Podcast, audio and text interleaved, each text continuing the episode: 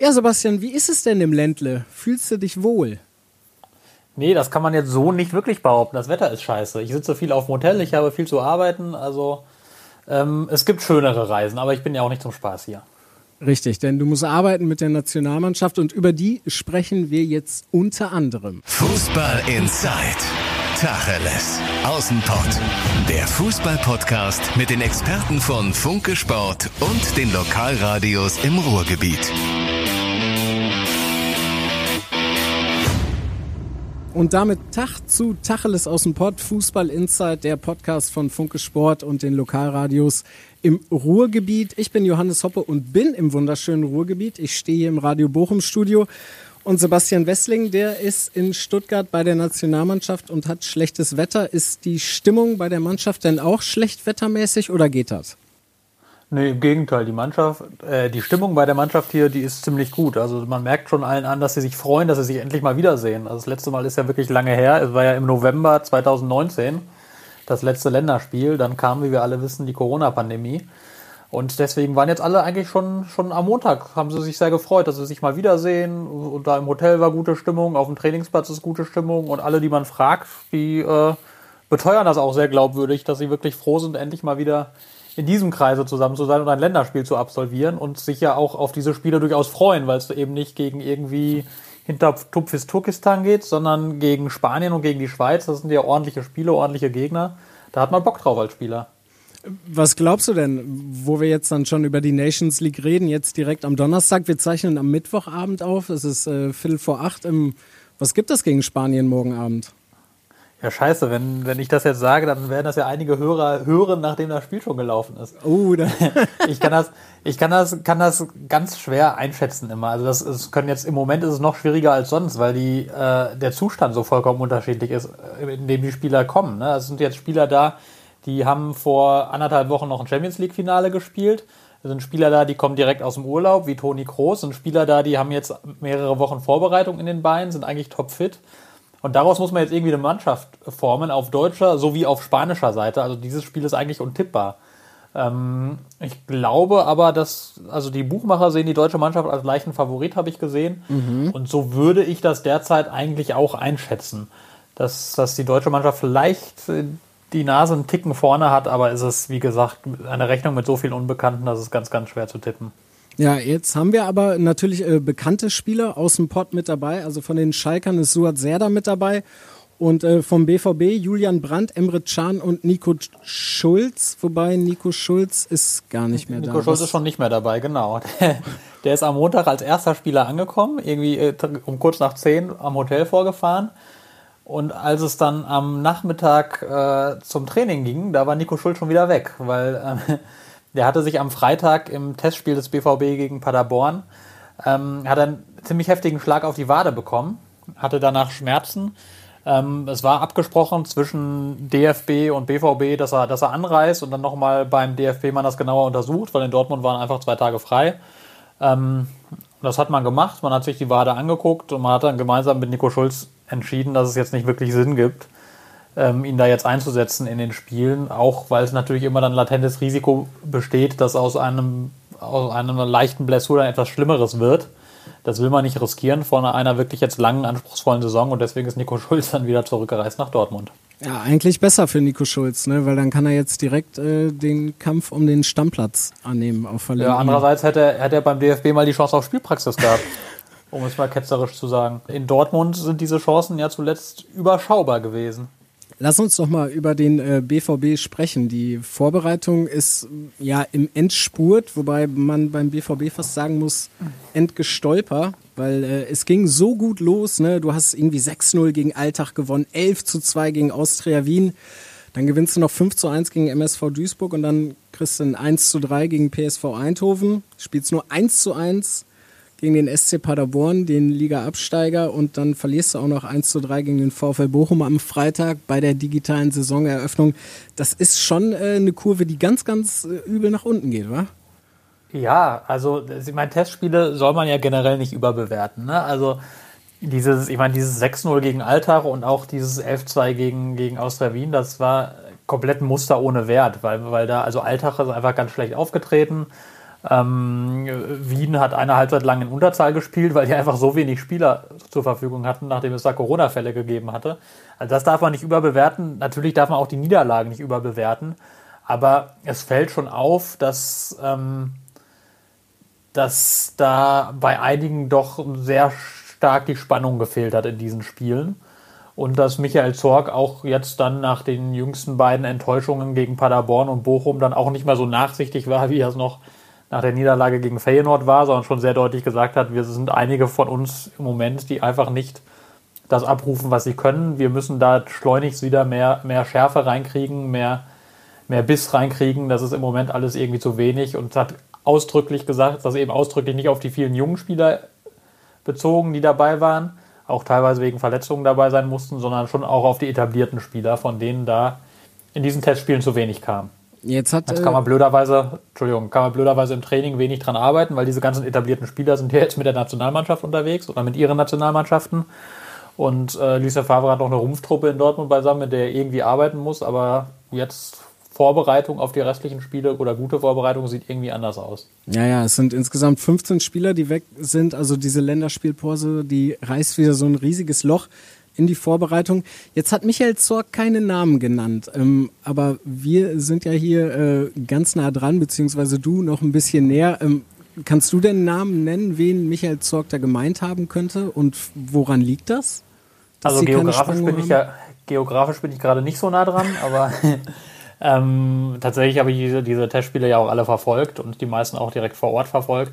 Ähm, ja, also wer mir da auf jeden Fall einfallen würde, war Julian Brandt. Der hat jetzt in diesen Testspielen nicht so wahnsinnig gut ausgesehen, fand ich. Ich fand auch Axel Witze pff, eher, eher mau. Ähm, auch Emre Can fand ich jetzt, also der musste ja in der Innenverteidigung meistens spielen, mhm. in, in, in einer Viererkette und da hat man gesehen, dass ihm das nicht so richtig liegt. Lukas Piszczek hat da auch nicht so wirklich überzeugt. Also da waren schon so einige, einige vermeintlich, auch, auch äh, Arling Horland, äh, der hat ähm, keine, also hinterher, also anfangs hat er getroffen wie wild in den Testspielen und jetzt dann hinten raus irgendwie kam auch ganz wenig, hat sich dann auch nicht so wahnsinnig viel bewegt, an Kombinationen teilgenommen, sondern ist mehr oder weniger abgetaucht in diesen Spielen. Also da waren einige, denen offenbar irgendwie, die vielleicht einfach ein bisschen platt waren zum Ende der Vorbereitung, denen ein bisschen Biss fehlte. Es ist immer schwer zu sagen, woran das liegt, aber da war schon eine ganze Reihe an vermeintlich etablierten Spielern, die, ähm, ja, die deutlich Potenzial nach oben gelassen haben. Glaubst du, ihnen fehlt einfach irgendwie so ein bisschen der äh, Wettkampfdruck? Natürlich ist das ein Faktor, das ist ja keine Frage. Also es ist, wenn du jetzt ein Testspiel gegen, gegen Paderborn oder Bochum machst, kurz bevor die Saison losgeht, dann gehst du natürlich unter anderem mit dem Ziel da rein, dich nicht zu verletzen. Ne? Dann ziehst du halt den Fuß mal zurück äh, wenn es in den Zweikampf geht und dann, dann ziehst du den Sprint vielleicht nicht wirklich bis zum Maximum durch und dann gehst du vielleicht nicht mehr den letzten Weg, wenn er dann wehtut, nachdem du eh schwere Beine hast im Training. Das ist ja alles ganz normal. Ähm, aber man darf halt nicht vergessen, das ist ja für den Gegner genauso. Also und dafür ähm, war es dann doch einfach zu wenig aus Dortmunder Sicht. Also gerade, dass man gegen Bochum 1 zu 3 verliert, bei aller Liebe zu Bochum. Aber das darf natürlich nicht passieren. Da hat, und da hat man eklatant gepatzt. Und das ist auch etwas, was in Dortmund durchaus Sorgen macht, dass jetzt eben die Abwehr in den vergangenen Spielen alles andere als stabil wirkte. Und das ist ja sowieso so ein Dauer- BVB-Thema, dass man immer mal wieder mit diesen Abwehrproblemen zu kämpfen hat. Lucien Favre hat ja gesagt, eigentlich muss es das Ziel sein, wenn du eine Spitzenmannschaft sein willst, dass du so 26 bis 28 Gegentore vielleicht kassierst, auf jeden Fall unter 30. Und die letzten Jahre waren es immer über 40. Und ja, das wollte man eigentlich in den Griff kriegen. Und bislang bin ich nicht so sicher, ob man das geschafft hat. Ja, und jetzt ist ja auch noch der für mich vermeintlich beste Innenverteidiger äh, immer noch verletzt, Don Axel Sagadou. Ähm, diese Woche kam jetzt die Meldung raus, dass sie wahrscheinlich nicht operieren müssen, aber bis zum ersten Pflichtspiel am 14. September, das wird äh, richtig knapp, oder? Also, dass der da dran teilnimmt, ist ja, ja eigentlich... Ja, da wird er nicht dran teilnehmen, das ist ganz klar. Der ist jetzt auch schon zu lange raus. Der hat ja eine, jetzt eine Pause gehabt, der wird jetzt auch ich meine, Michael Zorc hat das gesagt, das ist, er wird nicht operiert, deswegen gibt es keine monatelange Pause, ist aber auch keine Sache von nur wenigen Tagen. Also er wird noch eine Weile fehlen. Mhm. Ähm, wobei ich ehrlich gesagt der Meinung bin, dass Mats Hummels der beste Dortmunder Innenverteidiger ist nach wie vor. Natürlich hat dann Axel Sagadou eine also herausragende Runde gespielt, nachdem der BVB auf Dreierkette umgestellt hatte. Die Frage ist ja immer noch, ob, ob Lucien Favre bei dieser Dreierkette bleibt oder ob er zur Viererkette zurückkehrt. Naja, und dann, dann ich glaube, in der, in der Viererkette hätten momentan Hummels und Akanji tatsächlich auch so ein bisschen die Nase vorn, weil auch Akanji sich sehr, sehr stabilisiert hat und eigentlich eine gute Vorbereitung gemacht hat, finde ich. Also der hat in den, in den Testspielen eigentlich ziemlich gut ausgesehen. Ähm, ja, und wenn man eine Dreierkette spielt, dann hätte man da auch, also Emre Can und Lukas Piszczek, die können diese rechte Position in der Dreierkette, finde ich, deutlich besser spielen als ein Innenverteidiger in der Viererkette. Also da hätte man schon so ein paar Optionen. Mhm. Da muss man so ein bisschen sehen, wie sich, wie sich Favre da entscheidet. Aber natürlich, natürlich tut es weh, dass ein Sagadu fehlt. Gerade jetzt, wenn man so ein enges Programm hat. Also das ist ja ähm, ab Oktober werden die BVB-Spieler ja nur noch englische Wochen haben. Und wenn Länderspielpause ist, haben die Nationalspieler weiterhin englische Wochen. Also da ist eine Mordsbelastung, die da auf die Spieler zukommt. Und da würde es eigentlich gut tun, diese Belastung ein bisschen zu verteilen. Und da brauchst du jeden Spieler. Und wenn dann so einer ausfällt, und es fallen ja noch deutlich mehr aus, Thomas Meunier ist ja momentan noch verletzt, ähm, wobei der ist mit zur belgischen Nationalmannschaft gereist. Da weiß ich ehrlich gesagt gar nicht ganz genau, wie da jetzt der aktuelle Stand bei ihm ist. Aber Matteo Morey ist verletzt, der zweite Rechtsverteidiger. Ähm, Nico Schulz ist jetzt angeschlagen. Ähm, wen haben wir denn noch? Marco Reus kämpft sich jetzt langsam zurück. Ähm, Mahmoud Dahoud auch jetzt erst so langsam wieder auf dem Weg zurück. Also da sind so, Marcel Schmelzer ist verletzt. Also da sind so einige Spieler, hinter denen mindestens mal ein dickes Fragezeichen steht. Und das in einer Saison, wo Lucien Favre auch nicht zu Unrecht sagt, eigentlich brauchst du zwei vollkommen funktionsfähige Mannschaften, um dieses Programm zu absolvieren. Ja, hast du aber nicht, auch weil dir so viele fehlen. Äh, heißt das, Michael Zorg muss vielleicht dann jetzt doch nochmal kurzfristig einmal nachlegen und noch irgendeinen Spieler aus dem Hut zaubern? Oder, ja, oder Leo Balerdi zurückholen aus Marseille? normalerweise wäre das natürlich eine Überlegung, ganz klar, aber in diesen Zeiten nicht, weil ähm, da, da regiert auch das wirtschaftliche Primat ganz klar beim BVB und man ist eben inmitten der Corona-Pandemie nach wie vor. Man kann nicht absehen, wann sich die Situation verbessert, wann man wieder Zuschauer bekommen wird, wann, wann andere Einnahmen wieder fließen. Man hat in der vergangenen Saison ein Minus von 45 Millionen Euro gemacht. Das wird in dieser Saison bestimmt noch größer ausfallen, weil die Ausfälle länger anhalten werden. Mhm. Ähm, und deswegen äh, hatte man gar keine Möglichkeit, da jetzt Spieler zu holen. Das machst du erst recht nicht, wenn du jetzt die Erwartung hast, dass dann Axel Sagadou irgendwann jetzt im Laufe der nächsten Wochen zurückkehrt, dann holst du keinen Ersatz, weil die, die Kosten schleppst du ja ein bisschen länger mit dir rum und du brauchst einfach liquide Mittel, solange du nicht absehen kannst, wie lange diese Krise dauert. Es sei denn, es werden wieder äh, Fans ins Stadion gelassen. Das ist ja diese Woche das Thema, das äh, rauf und runter diskutiert wird. RB Leipzig darf, so wie es jetzt aussieht, mit 8400 Fans äh, starten. NRW-Ministerpräsident Armin Laschet hat das heute für äh, Vereine in NRW nochmal ausgeschlossen auf Anfrage. Jetzt hat aber Aki Watzke gesagt, zumindest erhofft er sich davon äh, Signalwirkung. Das hast du ja auch in der Watz geschrieben. Ähm, was hat denn der Watzke da genau gesagt? Ja, ich habe ich hab gestern tatsächlich mit ihm kurz telefoniert, ähm, weil ich ja eben auch von hier aus trotzdem weiterhin irgendwie BVB-Reporter bin und ähm, und dann, ja, er hat, hat das durchaus begrüßt, was Leipzig da macht, hat gesagt, dass das, was sie haben, da ist ein vernünftiges Konzept, das ist ein mutiger Schritt, aber auch ein besonderer Schritt. Ähm, hat das also durchaus gelobt, hat natürlich gesagt, dadurch hat Leipzig jetzt erstmal einen Wettbewerbsvorteil, aber er, er erhofft sich eben, dass dadurch Bewegung nochmal kommt in die Debatte und dass das nochmal, dass die Diskussion neu geführt wird. Hat aber gleichzeitig auch gesagt, dass das in Dortmund natürlich nur dann möglich ist, wenn ein Signal von der Landesregierung kommt, weil man das nicht gegen die Landesregierung machen kann. Auch wenn mhm. formal die Gesundheitsämter natürlich zuständig sind, aber es gibt ja eben auch die Corona-Verordnung des Landes NRW, die da recht eindeutig ist. Und ja, das Signal kam ja jetzt von der Landesregierung. Es war aber nicht das Erhoffte, sondern dass jetzt also NRW, die Regierung stand jetzt einfach sagt, ja, wir haben ja einen Beschluss gefasst mit allen Ministerpräsidenten. Und dieser Beschluss sah eben so aus, dass wir sagen, bis Ende Oktober keine Großveranstaltung und eigentlich auch keine Zuschauer bei Bundesligaspielen. Ähm, und wir setzen aber jetzt eine Kommission ein, die dann eben Vorschläge Schläge sammelt, wie es dann vielleicht doch ab November dann laufen kann. Und an diesem Plan hält NRW fest. Sachsen geht da seinen eigenen Weg. Die gehen aber sowieso schon seit Beginn der Pandemie an vielen Stellen ihren eigenen Weg. Kann man auch durchaus so argumentieren, weil die einfach eine deutlich niedrigere Inzidenz haben. Da gibt es einfach viel, viel weniger Corona-Fälle. Deswegen kann man das nachvollziehen, was, was Sachsen da macht. Aber ist natürlich unschön, auch für die Liga unschön. Das, das hat man in der, in der DFL-Mitteilung auch so ein bisschen zwischen den Zeilen gelesen, dass die DFL eigentlich, dass es der viel lieber wäre, wenn man einen gemeinsamen Weg und eine einheitliche Lösung fände ja. und nicht das Einzelne jetzt ähm, auf einmal Zuschauer zulassen. Es gibt ja in, in Berlin könnte das auch durchaus so sein, dass, dass Union und Hertha dafür Erlaubnis bekommen. Äh, bei Eintracht Frankfurt möglicherweise auch. Dann hätte man jetzt äh, vier Bundesligisten ähm, die auf einmal vor Zuschauern spielen und andere dürfen das nicht, das wäre blöd. Also, ja, also es wäre eine klare Wettbewerbsverzerrung, ne? Also, oder nicht? Also seien wir doch mal ehrlich, ich meine, wir wünschen uns alle Fans zurück im Stadion, so Gästefans wird es dieses Jahr auf jeden Fall nicht geben, aber wenn dann da bei RB Leipzig nochmal irgendwie 8400 äh, hinter der Mannschaft stehen und die pushen, also pff, ich glaube, ja, jede Mannschaft, die dann da verliert, die wird da erstmal versuchen, irgendwie Einspruch einzulegen, oder nicht? Ja, also, da wird er, das wird er keine Chance haben. Aber ähm, ich find, bin auch immer ein bisschen vorsichtig, muss ich ehrlich sagen, mit dem Wort Wettbewerbsverzerrung, weil also wir sind nun mal in einer besonderen Situation. Also es ist diese, diese Pandemie ist eine Ausnahmesituation, dann, dann finde ich, dann sollte man nicht zu kleinig sein an gewissen Stellen. Also wenn die Leipziger das, das jetzt zulassen. Wie gesagt, ich fände es besser, eine einheitliche Lösung zu finden, aber da, dann hinterher, wenn man, wenn man vielleicht in Leipzig verliert, dann sagen ja, war ja Wettbewerbsverzerrung, weil da waren 8000 Zuschauer drin. Das finde ich dann schon reichlich kleinkariert.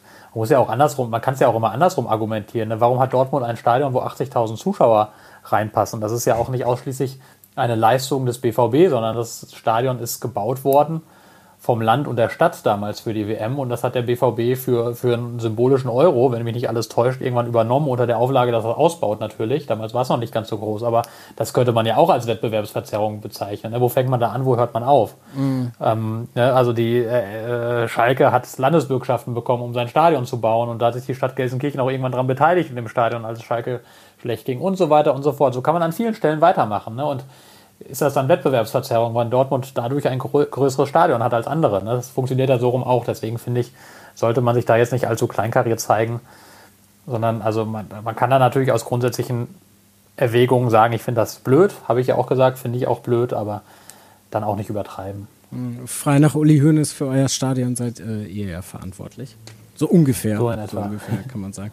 Ähm, Lass uns noch mal ein bisschen über äh, den BVB sprechen. Also du sagst ja, oder es sagen alle immer, ja, Testspiele spielen jetzt nicht so die große Rolle, aber trotzdem ist es irgendwie so eine Standortbestimmung. Wo steht denn der BVB jetzt? Wir haben am Montag, also in einer Woche, ist das Pokalspiel gegen MSV Duisburg, das im Testspiel 5 zu 1 gegen Duisburg gewonnen. Ähm, wie weit ist die Mannschaft so bei dem, was du zuletzt gesehen hast? Boah, das ist ja immer eine gute Frage. Also das ist, ähm, ja, wie soll man sagen? Also, ähm, ich hatte zu Beginn der Vorbereitung das Gefühl, dass die Mannschaft auf einem hervorragenden Weg ist und diesen Weg hat sie dann allerdings so ein bisschen verlassen. Also, ähm, jetzt ist das allerdings ganz schwer einzuschätzen, wo die Mannschaft steht. Also, ich finde das, ähm, du hast ja irgendwie nicht so objektive Vergleichsgrößen immer. Ne? Also, womit vergleichst du das? Wie sieht es mit anderen Mannschaften aus? Wie weit sind die? Wo stehen die? Das kannst du ja erst so richtig wirklich einschätzen, wenn es dann auch ernsthaft losgeht. Also wie gesagt, die Testspiele waren jetzt nicht gut, aber das heißt ja nicht, dass dann die Pflichtspiele genauso schlecht werden müssen. Andersrum gibt es ja auch Vorbereitungen, die grandios laufen und dann kackt man in der Saison so richtig herrlich ab. Also das hat es ja alles schon gegeben. Mhm. Also ich erinnere mich, Dortmund hatte irgendwann, das war äh, dieses berühmte Seuchenjahr 2014-15, da haben die eine tolle Saisonvorbereitung gespielt. Äh, der neue Mann, Giro Immobile, hat getroffen wie blöd. Die haben 4-0 gewonnen gegen, ich weiß gar nicht mehr was, Lazio Rom oder Juventus Turin, irgendeinen italienischen Spitzenverein, das letzte Spiel vor der, bevor es losging. Und du dachtest, jo, geil, die sind richtig gut drauf. Ja, dann verlieren die gegen Leverkusen zum Auftakt und die ganze Saison geht irgendwie in die Binsen. Deswegen, ich bin da immer sehr vorsichtig, grundsätzliche Ableitungen zu ziehen. Aber natürlich, es hätte ein bisschen überzeugender sein können in den letzten Testspielen. Das, das ähm, wird die eine oder andere Sorgenfalte bereiten, den Verantwortlichen. Andererseits haben sie jetzt auch genug Hebel, wo sie noch ansetzen können, dann in den paar Tagen, wenn alle wieder da sind. Die Sinne sind geschärft, das kann ja auch was Gutes sein. Mhm. Und dann äh, gegen MSV Duisburg, das wird dann ganz klares Weiterkommen wahrscheinlich, ne? Oder hat der Pokal? Ja, ganz ehrlich, wenn das, wenn das nicht, wenn das nicht klappt, dann äh, musst du dir natürlich, dann, dann musst du dir richtig Sorgen machen, aber davon gehe ich nicht aus. Also natürlich ist der BVB gegen Duisburg, Duisburg, Duisburg Klarer Favorit. Schwieriges Wort, Duisburg. Ich schreibe das immer falsch. Ich schreibe auf Dusiburg, aber die Aussprache ist eigentlich kein ja. Problem. Aber jetzt äh, Duisburg. So. Ähm, äh, natürlich ist der BVB da klarer Favorit. Allein wenn du jetzt die Mannschaften nebeneinander legst, das, das darf natürlich nicht schiefgehen. Und es kommt ja auch dazu, dass der, dass der Faktor äh, Heimspiel in diesem DFB-Pokal natürlich eine deutlich kleinere Rolle spielt. Und deswegen gehe ich auch fest davon aus, dass man deutlich weniger Überraschungen erleben wird. Viele äh, kleine Vereine haben ja auch schon Heimrecht getauscht mit den Großen. Das muss der MSV natürlich nicht machen. Der kriegt das Corona-Protokoll in seiner Arena locker eingehalten. Aber natürlich ist der, sind die Verhältnisse andere, als es zu normalen Zeiten mit Zuschauern wäre. Deswegen gehe ich da eigentlich von einem, von einem sicheren Sieg des BVB aus. Mhm. Montag ist ja jetzt auch nochmal ein äh, Testspiel gegen Sparta Rotterdam. Ähm, man munkelte, oder ich weiß gar nicht, wo ich es gelesen habe, das ist extra nur für Marco Reus, weil der äh, wieder mit dabei ist, dann könnte das ja tatsächlich was werden. Also wenn er sich jetzt nicht da im Testspiel verletzt, dass er äh, dann zum Saisonstart wieder mit dabei ist, der Capitano, ne? Mhm. Ja, also es ist jetzt, wird, ist jetzt nicht nur für Marco Reus, aber es ist natürlich auch natürlich eine Gelegenheit, nicht. ihm, ihm äh, Spielpraxis zu geben und nochmal auf, auf gutem Niveau gegen einen guten Gegner, dass er nochmal äh, vielleicht eine Halbzeit, vielleicht sogar 90 Minuten in den Beinen hat. Das ist ja immer wichtig, bevor es dann wirklich losgeht, um so wirklich einschätzen zu können, welche Belastung macht der Körper mit. Ähm, trotzdem bin ich skeptisch, ob man ihn dann tatsächlich zum Saisonstart in der Startelf sieht. Das glaube ich eher nicht. Nach der langen Pause, die er hatte, Lucien Favre ist da auch immer eher vorsichtig und er muss ihn ja jetzt auch nicht unbedingt schon reinschmeißen. Er hat ja gute Spieler auf den Positionen. Er hat einen Gio Reyna, der eine wirklich sehr gute Vorbereitung gespielt hat, wie ich finde. Er hat auch einen Julian Brandt, der ja trotz allem ein guter Spieler ist, der jetzt nicht zufällig hier bei der Nationalmannschaft ist. Er hat einen Sancho, einen Hazard, er hat so viele gute Offensivspieler, da muss man jetzt nicht zwangsläufig einen Reus reinschmeißen, der einfach auch ein bisschen Rückstand logischerweise hat nach der langen Pause, sondern da kann man den langsam aufbauen. So würde ich es zumindest handhaben, aber vielleicht überrascht uns Favre da ja auch. Ja, ich meine, er ist ja eh immer Geheimniskrämer, was allerdings natürlich dann schon äh, spannend ist. Also wenn jetzt Gio Reyna, Jaden Sancho, ähm, Julian Brandt und so, das wird dann richtig eng da im Mittelfeld, ne? Also das. Ja, eng wird es auf jeden Fall, klar. Ähm, die, da wird, wird ein Hauen und Stechen um die Plätze sein. Wie gesagt, Gio Reyna, der letzte, äh, Ende der letzten Saison ja auch schon zu Startelf-Einsätzen kam, der ist richtig gut drauf. Mhm. Der drängt, der ist zwar erst 17, aber der drängt mit Macht in die, in die Startelf, so empfinde ich das. Jude Bellingham, auch erst 17, der neu gekommen ist, aber auch ganz, ganz starke Eindrücke hinterlassen hat in den ersten Testspielen und wirklich auch Eigenschaften mitbringt, so was Dynamik angeht, was, was ähm, Tempo mit Ball angeht, die die anderen zentralen Mittelfeldspieler so gar nicht unbedingt haben. Und deswegen ist da natürlich der, der Kampf nochmal deutlich verschärft. Man ist auch, hat auch ein Marco Reus keine automatische Stammplatzgarantie mehr, ein Julian Brandt auch nicht. Mm, dann reden wir ja noch gar nicht über Axel Witzel, Thomas Delaney, Emre Can, der da auch spielen könnte und wie sie alle heißen. Also ja, da wird es, es gibt sehr viele gute Kandidaten für wenige Plätze und da wird Lucien Favre die Qual der Wahl haben. Allerdings muss man natürlich auch sagen, dadurch, wir haben es ja schon gesagt, dadurch, dass das Programm so eng getaktet ist, wird da schon jeder auf seine Spiele kommen und wird, wird immer gebraucht werden und Spiele machen. Die Frage ist natürlich, wer dann in den ganz großen und wichtigen Spielen spielt. Was hältst du von Neuzugang Renier? Den habe ich noch gar nicht gesehen, muss ich sagen. Ah, okay. Also ähm, das ist, ähm, man kann ja jetzt beim, beim Training äh, nicht so oft zugucken. Er hat auch bislang kaum mit der Mannschaft trainiert, ähm, hat ja in den Testspielen auch noch nicht gespielt. Ähm, und ich verfolge jetzt ehrlich gesagt auch die äh, zweite Mannschaft von Real Madrid äh, wenig intensiv und noch weniger intensiv die brasilianische Liga. Deswegen, ähm, ich habe mir natürlich YouTube-Videos angeguckt, aber auf YouTube-Videos, äh, also kann ich YouTube-Videos so das ist ja alles immer zusammengeschnitten. Mich, da, ich wollte gerade sagen, da könnte sogar mich als passablen Spieler verkaufen und das will was heißen. Also, ähm, deswegen schwer einzuschätzen. Aber ich meine, es ist ja, der wird ja nicht umsonst für 30 Millionen zu Real Madrid gewechselt sein. Und äh, Raúl, der Ex-Schalker, der die zweite Mannschaft trainiert, der war auch hellauf begeistert. Er hat gesagt, dass, da hat der Club einen großen Fang gemacht und es wird ein richtig guter Spieler, der wird hier seinen Weg machen. Ist jetzt natürlich Stand jetzt schwierig, deswegen soll er in Dortmund Spielpraxis erhalten. Aber ich meine, wenn Dortmund den jetzt ausleiht für zwei Jahre, dann tun die das ja auch, weil die glauben, dass er recht schnell weiterhelfen kann. Sonst würde das ja auch keinen Sinn machen. Sonst mhm. leist du ja nicht inmitten der Corona-Krise einen Spieler aus, von dem du denkst, ja, vielleicht hilft er weiter, vielleicht aber auch nicht, sondern da musst du dir schon sicher sein, dass er dich, dass er dich weiterbringt. Ja, Von gut. daher vielversprechend, aber mal gucken. Ja, ich meine, dass er so einschlägt wie Ashraf Hakimi, das wäre ja fast schon phänomenal. Das wäre ja ein Traum, aber auch wenn er nicht ganz so gut spielt, dann äh, kann er, glaube ich, weiterhelfen. Ich habe nämlich letztens gesehen äh, beim Training, da hat er danach dann auch ein Interview gegeben. Er ist auf jeden Fall ein äh, fröhlicher Junge. Also der hat die ganze Zeit ein, ein Lächeln im Gesicht und so und bringt vielleicht dann wieder so ein bisschen, wie heißt es, Joga Bonito beim BVB rein. So ein bisschen Leichtigkeit, die dann nicht unbedingt so fahrig ist, wie es äh, Julian Brandt zuletzt gezeigt hat. Ähm, lass uns noch mal ganz kurz über den Kader sprechen. Im, im Moment sind es 28 Spieler, die im Kader sind. Ähm, mögliche Abgänge sind noch äh, Marius Wolf und Felix Passlack. Hast du da irgendwie brandheiße neue Infos, ob es für die zum Saisonstart losgeht oder ob die noch äh, das Trikot wechseln? Ähm, ich würde behaupten, weder geht es für sie zu, zum Saisonstart los, noch wechseln sie bis dahin das Trikot. ähm, ja, die Lage ist natürlich ein bisschen kompliziert. Also die be haben beide jetzt keine, keine ganz große Perspektive beim BVB. Das ist klar, das ist auch nichts Neues, das ist auch nicht überraschend. Aber ähm, tun sich schwer, jetzt eine Alternative zu finden, weil ähm, natürlich das Geld bei allen Clubs irgendwie eng sitzt. Und ähm, weil viele, der Transfermarkt ist ja praktisch tot. Also es sind ein paar Transfers gelaufen, aber viel, viel, viel weniger als zu normalen Zeiten. Und deswegen warten viele Vereine auch einfach ab, ob Bewegung reinkommt, müssen vielleicht auch selber noch irgendwelche Planstellen freikriegen, bevor sie dann wieder jemand holen können. Deswegen glaube ich, dass sich das da noch eine ganze Weile zieht. Also ich weiß, die haben beide, es gibt Interessenten, die da immer mal wieder vorfühlen, aber es gibt jetzt noch nicht so das brandheiße, dass das jetzt sofort losgehen wird. Mhm. Ähm, das ist einfach eine komplexe Lage momentan. Und glaube, bei, bei Felix Passlack ist es durchaus auch so, dass jetzt dem BVB gar nicht so wahnsinnig wehtun würde, wenn er halt noch ein, zwei Wochen bleibt, weil der kannst du immerhin zumindest noch als, als Backup auf der rechten Seite, rechten Abwehrseite irgendwie haben. Da hat er so in der Vorbereitung das auch gar nicht so ganz schlecht gemacht. Ähm, von daher, den in der Hinterhand zu haben, tut zumindest nicht weh. Ähm, aber dass er auf Dauer keine große Perspektive hat, das ist auf jeden Fall so. Und der, der oder beziehungsweise sein Berater sondiert den Markt, das ist auch so, aber wie gesagt, dieser Markt ist momentan sehr komplizierter, von daher glaube ich nicht, dass das jetzt wahnsinnig schnell gehen wird. Okay, dann warten wir es mal ab. Ähm, Sebastian, vielen, vielen Dank dir, dass du dich gemeldet hast aus Stuttgart. Was ist heute noch bei dir ähm, Phase? Was machst du noch? Irgendwie nochmal zur Mannschaft oder ist das für heute abgeschlossen und morgen dann nochmal?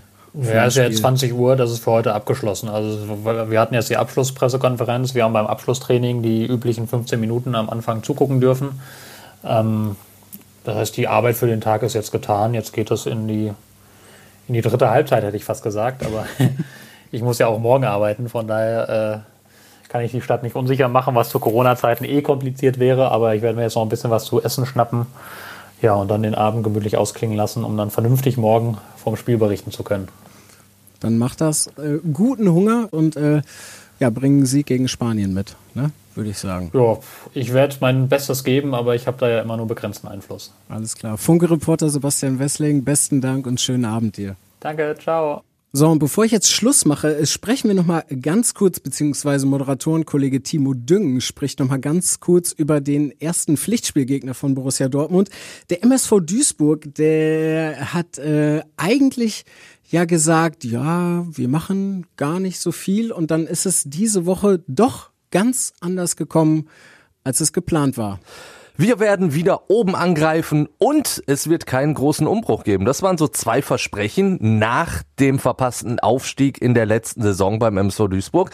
Und wenn man sich jetzt die Sommerpause so anguckt, dann muss man sagen, also zumindest diesen Umbruch, den hat es doch gegeben. Neun Abgänge, neun Zugänge für mich ist das durchaus schon so ein kleiner Umbruch. Vor allen Dingen, weil es auch Spieler äh, erwischt hat, die gegangen sind, die man gerne behalten hätte, deren Abgänge so richtig wehtun. Also zum Beispiel Yassin Bemballa, der Sechser, der Mann, der so ein bisschen das Spiel geführt hat vom MSV Duisburg gewechselt zu Eintracht Braunschweig. Das Ganze auch noch ablösefrei, weil es vertraglich so zugesichert war, dass sich sein Vertrag nur hätte verlängern können, wäre der MSV aufgestiegen. Das tut richtig weh, denn du hast damals noch für den Ablöse bezahlt an Rot-Weiß Oberhausen. Das war nicht viel, aber für den MSV sind drei Euro Ablösezahlen schon viel Geld. Deswegen den wirklich ziehen lassen zu müssen, das hat richtig weh getan. Dazu dann Tim Albutat, eigentlich so ein Spieler, der äh, schon fast zum Inventar beim MSV gehört hat. Der hatte plötzlich keinen Bock mehr auf den MSV der ist zum KFC Uerdingen gewechselt und dann was natürlich auch richtig, richtig wehgetan hat, Lukas Daschner. Der Duisburger Jung, eigentlich die positive Erscheinung der letzten Saison. Offensiver Mittelfeldspieler, viele Tore gemacht, einige vorbereitet. Und da hätte man sich natürlich schon gefreut, wenn dieses Eigengewächs länger geblieben wäre. Andererseits, und damit kommen wir dann jetzt schon zu den positiven Sachen, hat er erstens Geld eingebracht durch seinen Wechsel zum FC St. Pauli. Man spricht ja so von 350.000 für den MSV ein halbes Vermögen. Ja, und vor allen Dingen ist das ja genau das, was der MSV machen will. Eigentlich junge Spieler ausbilden und dann für mehr Geld verkaufen. Und der MSV hat ja auch ein bisschen was mit dem Geld gemacht, hat da einige Neuzugänge geholt. Mirnes Pepic ist direkt sein Nachfolger von Lukas Daschner, kommt von Hansa Rostock. Fahrerbeigeschmack ist da natürlich, Pepic äh, hat äh, in Rostock nicht verlängert, weil er unbedingt zweite Liga spielen wollte. Jetzt ist er dann mit MSV gelandet, aber dazu dann wirklich sehr, sehr erfahrene Leute. Dominik Schmidt in der Innenverteidigung für mich ein Topmann. Dann hast du auch noch als rechten Verteidiger, weil Joshua Bitter ja noch verletzt ist, Maximilian Sauer, auch das ist ein erfahrener Mann. Jetzt zuletzt dann Orhan Ademi, auch ein erfahrener Stürmer, der vielleicht nicht überall getroffen hat, aber der Thorsten Lieberknecht kennt. Also der könnte durchaus auch eine Verstärkung sein. Ist für mich auf jeden Fall auch besser als Peter Sliskovic, der den MSV ja auch verlassen hat. Insofern sieht das gar nicht so schlecht aus, was den Kader angeht beim MSV. Natürlich müssen so Spieler wie Libor Jack Mickels oder so dann in der nächsten Saison konstanter noch bessere Leistungen bringen. Also Mickels zum Beispiel war ja wirklich auch eine Riesenüberraschung, ein Leistungsträger, aber der muss das noch ein bisschen konstanter auf den Platz bringen. Dann bin ich gespannt, was der MSV liefern kann in der neuen Saison, denn bislang die Vorbereitungsspiele kann man jetzt auch nicht so wirklich werten, denn der MSV hat fast immer nur gegen höherklassige Mannschaften gespielt. Zum Beispiel äh, beim Schauenslandreisen Cup gegen Borussia Dortmund, da gab es richtig auf die Mütze. Aber das heißt nichts. Ich glaube schon, dass der MSV ja vielleicht wieder eine gute Rolle spielen kann in der dritten Liga. Spannend wird natürlich das Pokalspiel gegen Dortmund direkt als erstes Spiel, aber da befürchte ich, äh, gibt's für den MSV halt nochmal auf die Mütze. Wir sind auf jeden Fall gespannt. Äh, natürlich gibt's das Pokalspiel, so wie es aussieht, wohl ohne Fans. Äh, vorher, bevor es das Pokalspiel Borussia Dortmund gegen den MSV Duisburg gibt, in Duisburg gibt's aber von uns, von Fußball Insight, nochmal eine ganz normale Folge. Und nächste Woche gibt's noch eine Spezialfolge. Und da spricht Timo Düng dann mit einem Kollegen von Radio NRW nochmal darüber, was die Politik denn jetzt letztendlich für Fans in Fußballstadien hier bei uns in NRW entscheidet. Bis dahin, bleibt gesund, macht's gut. Ciao. Fußball Inside, der Fußball-Podcast mit den Experten von Funke Sport und den Lokalradios im Ruhrgebiet.